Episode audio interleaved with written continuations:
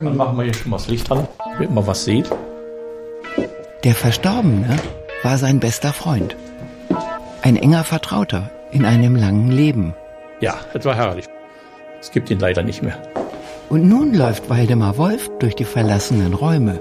Und Albert Potthast, der Inspektor vom Amtsgericht, folgt ihm. Man muss jetzt in den persönlichen Schubladen rumkramen. Das hätten sich die Leute auch nicht so gedacht. Ja, Tisch, Messer, Brettchen. Meistens hat er mit Tee getrunken, kein Kaffee. Der Freund des Verstorbenen zeigt auf den schweren lindgrünen Sessel und die deckenhohe Bücherwand. Kirschholz massiv. Viel Platz ist im Wohnzimmer, um die 40 Quadratmeter. Was dem Verstorbenen einmal wichtig war, ist in jedem Winkel des Raumes zu sehen. Der Nachlassverwalter stupst einen Stapel noch verpackter Sammelbriefmarken an. Das ist so für mich als Nachlassfähiger. Jetzt sehe ich Briefmarken und Münzen. Er hat das ja im Abo bekommen und kannte den Verstorben ja nicht, aber der wird nach meiner Einschätzung die letzten zehn Jahre hat er nicht mehr bearbeiten können. Mehrmals im Jahr sind Briefmarken mit der Post gekommen. Doch in der letzten Zeit ist alles liegen geblieben. Ja, er ist ja auch krank geworden und deshalb konnte er auch nicht mehr so, wie er wollte. Hier liegen zum Beispiel noch Umschläge. Das ist jetzt nur der kleinste Teil, der größte Teil steht da oben. Waldemar Wolf schaut den Nachlasspfleger an. Nicht, dass der glaubt, mehr Briefmarken gebe es hier nicht. Das Briefmarkenarchiv befindet sich ganz oben im zweiten Stock unter dem Dach. Also ein ganzes Zimmer nur mit Briefmarken. Ja. Der Nachlasspfleger scheint froh darüber zu sein, dass es hier jemanden gibt, der sich mit der Lebensweise und den Räumlichkeiten des Verstorbenen auskennt. Denn Albert Potthast, er ist Jurist, hat die große Aufgabe, die insgesamt 300 Quadratmeter Wohnfläche, ein gut erhaltenes Jugendstilhaus zu inspizieren, den Wert des Inventars zu schätzen und mögliche Erben zu suchen.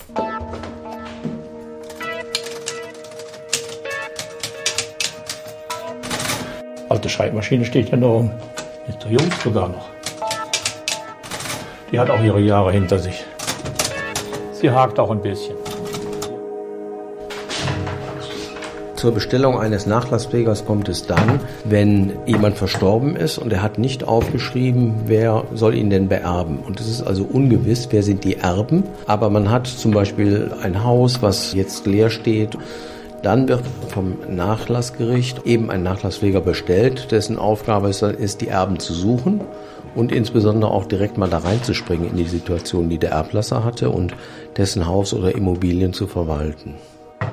Das Nachlassgericht ist eine Abteilung des Amtsgerichts und die sind dann dafür zuständig, auch Sicherungsmaßnahmen zu treffen, wenn jemand verstorben ist und ein Sicherungsbedürfnis da ist. Also dann ist es Aufgabe des Nachlasspflegers, dasjenige, was verwertbar ist, zu verwerten. Nachlasspflegschaft gibt es letztlich immer nur dann, wenn irgendwas auch vorhanden ist. Der Verstorbene war Ingenieur. Er war verheiratet. Seine Frau ist vor 15 Jahren gestorben. Kinder gab es in der Ehe nicht. Hier ist ein wunderschöner offener Glasschrank mit mehreren Fächern und wunderbar bestückt mit, ich würde sagen, das sind Sektgläschen oder sowas. Ne? Also das ist schon fantastisch. Auch hier geschliffenes Glas drin. Kostbar sieht das Glas aus. Ist auch wieder nur Glas drin.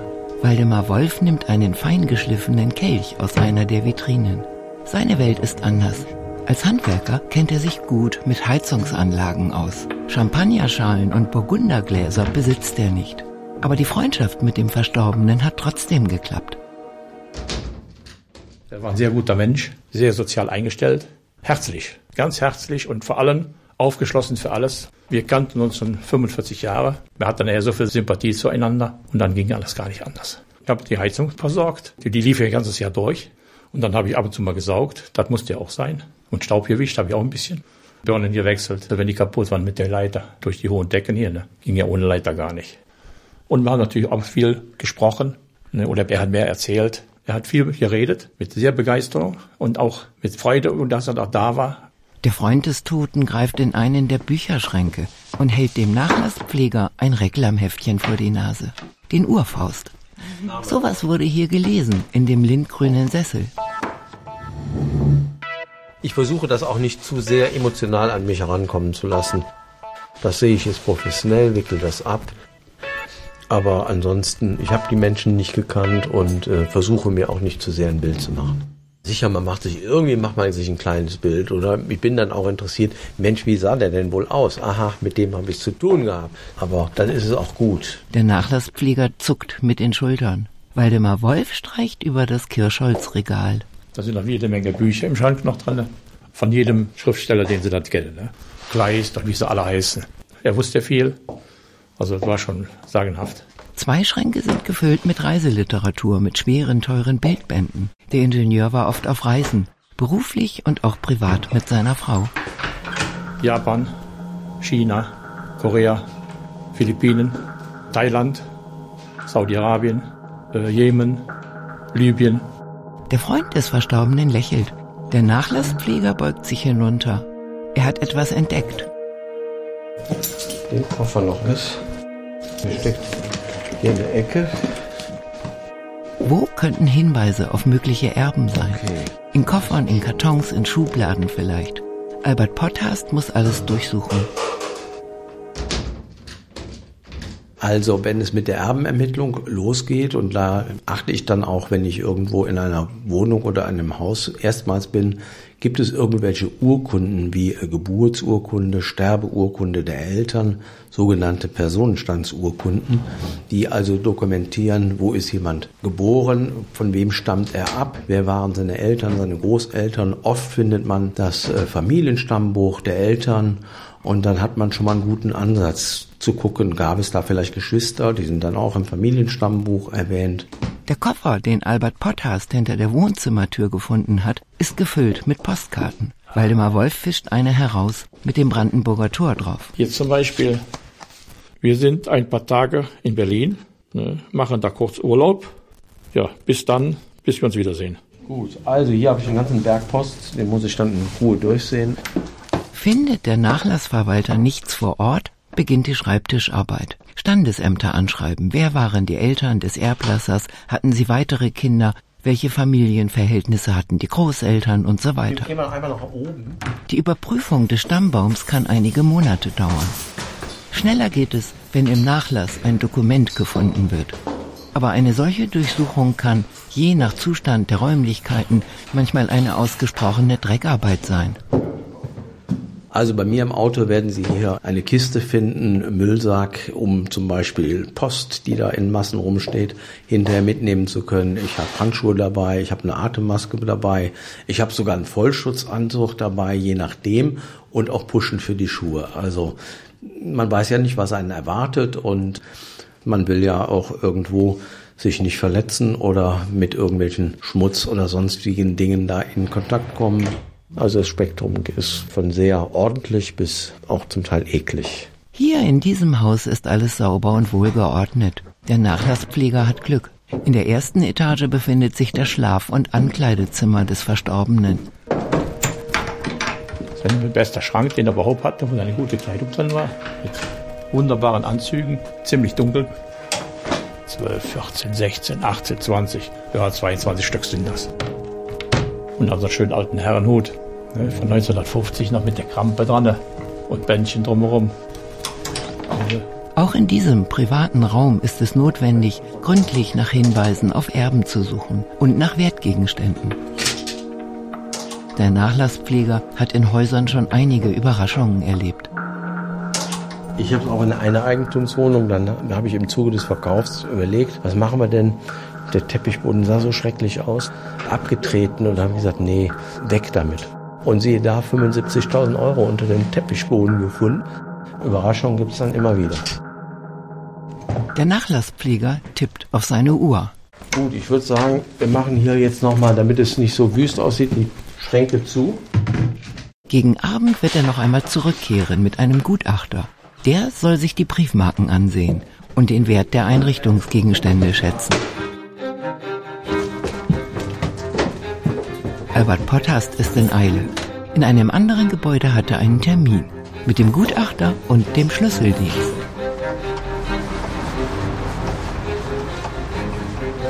Das Haus einer vor einem Jahr gestorbenen Dame muss geöffnet und begutachtet werden. Ich weiß, hier noch überhaupt nichts, außer dass hier ein Haus ist, wo die Dame, der es gehörte, verstorben ist und dass dann logischerweise jetzt auch die Grundbesitzabgaben nicht mehr gezahlt worden sind. Und deswegen hat die Stadt gesagt, da muss mal jemand nachgucken. Die Steuern sind nicht mehr bezahlt worden und deswegen ist die Nachlasswirtschaft angeordnet worden. Da gucken, was uns da erwartet und ob ich Hinweise auf irgend, irgendein Vermögen kriege. Der Schlüsseldienst bekommt die Tür nicht auf. Der Briefkasten quillt über. Einige Briefe sind zu Boden gefallen. Barmenia-Versicherung. Aha, ich mach das mal auf. Ah, gerichtliches Mahnverfahren, sagt die Krankenversicherung. Hat offenbar auch kein Geld gekriegt. Ja, wenn sie tot ist, kann sie auch nicht mehr bezahlen. Es ist schon ungewöhnlich. Die Dame ist, wie gesagt, ein Jahr tot und dass ein Jahr nichts passiert ist, ist ein bisschen sonderbar.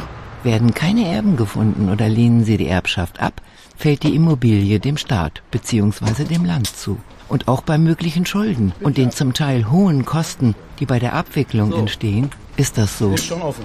Zylinder ist draußen. Manche Häuser können ja. nur noch abgerissen werden. Aber der Strom ist noch nicht abgeschaltet, sonst hätten wir kein Licht. Und es gibt Messi-Haushalte. Ja, jetzt hat man so ein bisschen mulmiges Gefühl hier. Kleines Wohnzimmer, aber aufgeräumt, ne? Also okay. mit Falte im Kissen, ne? Wie nennt man das? Mittelfalte. Bisschen gedrungen, aber wir sind ja ja auch in einem Stadtteil, wo die Häuser ja. eher ein bisschen klein sind.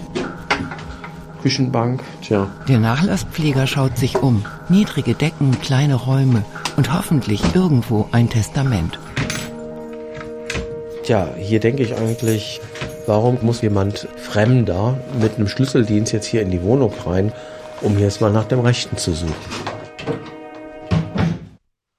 Es ist schon ein kleiner Gang in die Vergangenheit und in so eine Charakteristik, wie jemand gelebt hat, ist in jedem Haushalt so. Manchmal bedrückend, manchmal auch beeindruckend. Der Gutachter ist pünktlich eingetroffen. Er heißt Dirk Wendt und ist im Antiquitätenbereich im weitesten Sinne tätig. Wenn Sie in ein Haus kommen, gucken Sie zunächst tatsächlich erstmal, dass man eben Werte feststellt. Werte, die halt einfach entweder antiquarisch sind oder ich persönlich bewerte immer den Zeitwert. Also das, was man im Handel draußen bekommen kann die Werte von Einrichtungsgegenständen entscheiden sich tatsächlich in dem Moment, wo sie da stehen. Ne? Wenn es ein schönes Art Deco-Möbel ist, dann wird es einfach höher bewertet, als wenn es nur einfache Gebrauchsmöbel sind. Oder sie haben heute, das sind die Antiquitäten der jungen Leute, wenn sie heute Design in welchen Wohnungen finden. Ne? Also Eames-Möbel, italienische Vasen, italienische Lampen oder äh, der Sede-Möbel. Es lässt sich ein schönes Möbel gut verkaufen, meistens modernere immer noch besser als ältere die haben ihren besten Wert immer noch. Die behalten den auch. Wenig Möbel stehen hier. Couch und Tisch, zwei Sessel, ein Fernsehtischchen. Der Nachlasspfleger sucht. Ich gucke jetzt mal gerade hier, ob da vielleicht ein Bankkonto oder so der Verstorbenen sein könnte. Und auch natürlich, ob es hier Personenstandsurkunden gibt. Denn die Erben muss ich ja später auch ermitteln. Aber das liegt jetzt hier nicht so auf dem Tisch herum. Da müssen wir nochmal in den Schränken gucken. Der Inhalt des kleinen Wohnzimmerschranks könnte sachdienlich sein. Links und rechts sieht man vollgeräumte Fächer hinter Glastüren, unten sind Schubladen. Klemmt. Hier ist ein Fotoalbum, Standesamt, Hochzeitsfotos und Familienfotos von Familienfesten. Ja, mal gucken. Unter den Fotoalben liegt eine Mappe. Keine Personenstandsurkunde. Daneben steht ein Pappkarton. Was haben wir hier? Deutscher Pensionsausweis, alte Unterlagen. Schachtel mit Dokumenten. Dann haben wir hier noch eine Rechnung. Alte Rechnungen, die betrafen den Mann. Ich fürchte. Albert Pottast schnauft. Die Leute bewahren alles auf. Abgelaufene Versicherungspolicen, 30 Jahre alte Rechnungen. Ideale Erblasser sind sie nicht in den Augen von Nachlassverwaltern. Man sollte sich Gedanken machen, von was kann ich mich denn schon mal trennen und auch schon mal aufräumen, damit nicht hinterher alles im Chaos da ist und diejenigen, die dann es aufräumen müssen, da vor Bergen stehen und wissen nicht, wo soll ich anfangen und wo ist das Ende. Man räumt ja nicht für den Nachlasspfleger auf. Nein, man räumt natürlich nicht für den Nachlasspfleger auf, aber das hilft einem selbst lebzeitig und hilft dann aber auch später denjenigen, die einmal die Dinge regeln müssen, wenn man verstorben ist.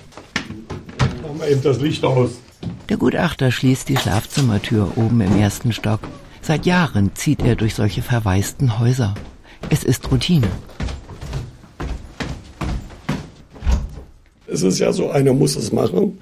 Und man kann natürlich sehen, ist es ein künstlerischer Mensch, ist es ein Mensch, der wirklich nur sein Leben fristet. Küchenschrank, ah, aha. In Küchenschränken ist oft Wertvolles versteckt. Ja, hier ist ja doch ein bisschen, könnte echt sein auch, ne? Da könnte auch Gold bei sein. Perlenketten, einige Goldketten. Das könnte was sein. Und da sind jetzt einige Döschen. Das prüfen wir dann. So. Nehme ich mit. Okay. Der Nachlasspfleger hat noch etwas gefunden. Hier haben wir Sparbücher. Aha.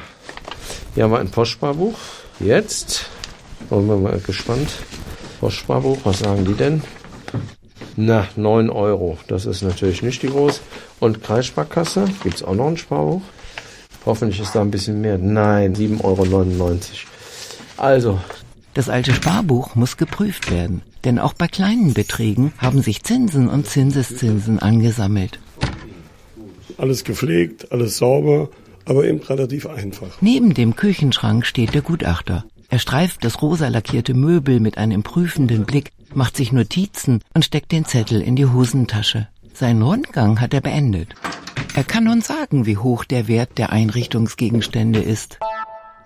Also in diesem Haus, in dem wir uns jetzt befinden, ist wirklich nichts zu verwerten. In diesem Haus sind tatsächlich nur Möbel, die eigentlich entsorgt werden sollten. Gibt auch so Organisationen, die halt etwas in den Osten fahren, Rumänien oder was. Besser, als wenn man es zerschlägt. Die Rechnung für die Entrümpelung wird der Nachlassverwalter den Erben vorlegen, beziehungsweise sie werden vom Erlös der Immobilie abgezogen. Das können stolze Summen sein. naja, da entstehen mir ja bestimmt jetzt für den Nachlass Kosten in einer Größenordnung von 10.000 Euro. Es sind ja einige Leute hier mehrfach mehrere Tage mit beschäftigt und man muss das sortiert zur Müllkippe bringen, dafür auch bezahlen. Früher konnte man halt einfach auf die Müllkippe, heute ist das alles gewerblich. Und da kostet eine Tonne über 200 Euro schon in der Entsorgung. So, Regelflur.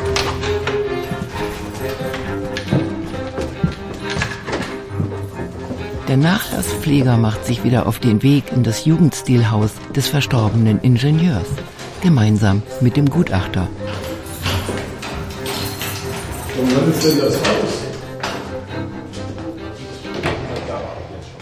Hier soll der Wert des Inventars eingeschätzt werden. Und hier haben wir Maria Callas. Momentchen.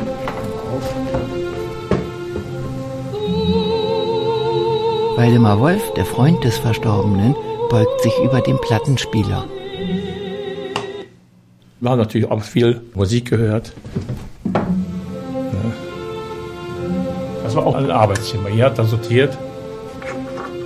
In diesem Raum unter dem Dach des Hauses hatte der Ingenieur sein Schallplattenarchiv eingerichtet und seine Briefmarkensammlung. Der Gutachter interessiert sich weniger für das alte Vinyl. Ja. Ach, das ist ja Wahnsinn. Unzählige feine Lederalben stehen hier hinter Glas. Mir fehlen die Worte jetzt. Ja, hier stehen wir ja vor einigen Schränken. Ja, also ich habe sowas, das, das habe ich noch nicht gesehen. Ich habe schon vieles gesehen. Das habe ich noch nicht gesehen. Der Nachlassverwalter präsentiert dem Gutachter ein Highlight der Philatelie. Ich ziehe hier mal Vatikan raus, Vatikanstaat. Erstagsbriefe, es geht immerhin aus dem Jahre 1957. Das sind ja alles gestempelte Erstagsbriefe. Das ist, wenn eine Briefmarke herausgegeben wird, dann wird an dem Tag der Herausgabe die Briefmarke besonders gestempelt mit dem Tag der Erstausgabe. Und ja, Dirk Wendt kratzt sich am Kopf. Also, äh, das ist sehr speziell. Wer möchte heutzutage noch eine Briefmarkensammlung kaufen? So junge Leute, die stellen sich damit auf den Flohmarkt. Habe ich jemanden, die rufe ich dann an. Die holen sich das dann umsonst ab. Umsonst tatsächlich deshalb ab, weil man halt einfach diese Logistik halt einfach nicht bezahlen braucht. So. Da ist auch Johann Strauss. Er hat immer seine Lieblingsmusik, jede Menge Opern. Waldemar Wolf, der auf einem Sessel neben dem Plattenspieler sitzt, ist an den Überlegungen zum Wert von Briefmarken nicht interessiert. Er vermisst seinen Freund. Ja. Man sieht, dass das sicherlich ein Haushalt ist, der sehr hochwertige Dinge auch noch hat. Der Gutachter schreitet die Räume ab. Er muss genau wie der Nachlasspfleger das komplette Haus besichtigen, 300 Quadratmeter, und eine Schätzung abgeben. Also die Möbel so schön wie so hochqualitativ die sind. Ich möchte nicht wissen, was der Einbau gekostet das hat. Das ist ein Vollholz, das hat das viel Geld gekostet. Vermögen gekostet, aber nicht mehr zu verwerten. Ne? Der Nachlasspfleger schluckt ja, und zeigt hoffnungsfroh auf die kostbaren Bücher. Bei Büchern ist es ziemlich ähnlich. Und zum Beispiel so ein Meier-Konversation, es hat früher ein Vermögen gekostet. Sie kriegen es nicht mehr, mehr im Ebay-Verkauf für 150 Euro. Und das sind mhm. ja schon alleine, was weiß ich, 30 Bände. Die können sie praktisch nur noch entsorgen. Noch einmal werfen die Männer ihre professionellen Blicke durch die Räumlichkeiten. Wird kein Schriftstück mehr gefunden, in dem der Verstorbene festgelegt hat, wer all die schönen Bücher, die Schallplatten, das viele Glas und die Möbel erben soll, dann entscheidet sich der Nachlassverwalter für die logistisch billigste Lösung eigentlich traurig, dass man dann eben vieles unter Umständen einfach letztlich entsorgen muss. Er hätte ja auch bestimmen können, weil ihm lag ja nun viel hier am Herzen, aber auch vererben. Er hat, hat er lebzeitig, das hat er vor. Hat er vorgehabt und wieder nicht gemacht. Ja. Waldemar Wolf, der Freund des Verstorbenen, hebt bedauernd die Arme. Albert Potters schließt die Schranktüren. So ist das. Die Leute vergessen immer, dass sie irgendwann einmal Erblasser sein werden. Sie bereiten sich nicht darauf vor. Sie rechnen nicht damit, dass ein amtlicher Nachlassinspektor darüber entscheiden könnte, was mit ihrem Eigentum geschieht. Der ideale Erblasser, der alleine lebt, der überlegt sich zu Lebzeiten schon mal, was passiert, wenn ich mal plötzlich nicht mehr da bin. Viele leben ja den letzten Abschnitt ihres Lebens alleine. Da macht es Sinn, rechtzeitig was aufschreiben, nicht warten, bis man krankheitsbedingt es vielleicht nicht mehr tun kann dass man das, was man aufgeschrieben hat, auch so verwahrt, dass es gefunden wird. Denn sehr häufig wird es nicht gefunden. Deswegen, wenn man ein Testament macht, dann bitte schön auch die paar Euro bezahlen, um es beim Nachlassgericht zu hinterlegen. Da wird es dann auf jeden Fall gefunden, wenn man verstirbt, weil es eine Vernetzung zum Standesamt gibt. So, damit etwas im eigenen Sinne dann passiert. Und nicht ein Nachlasspfleger bestimmt, wie und was abläuft. Der Inspektor knöpft seine Jacke zu und der Freund des Verstorbenen schmeißt noch einmal den Plattenspieler an. Ja.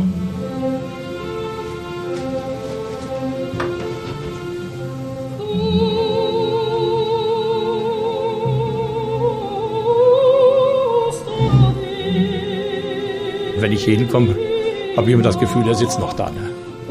Ist aber leider nicht so.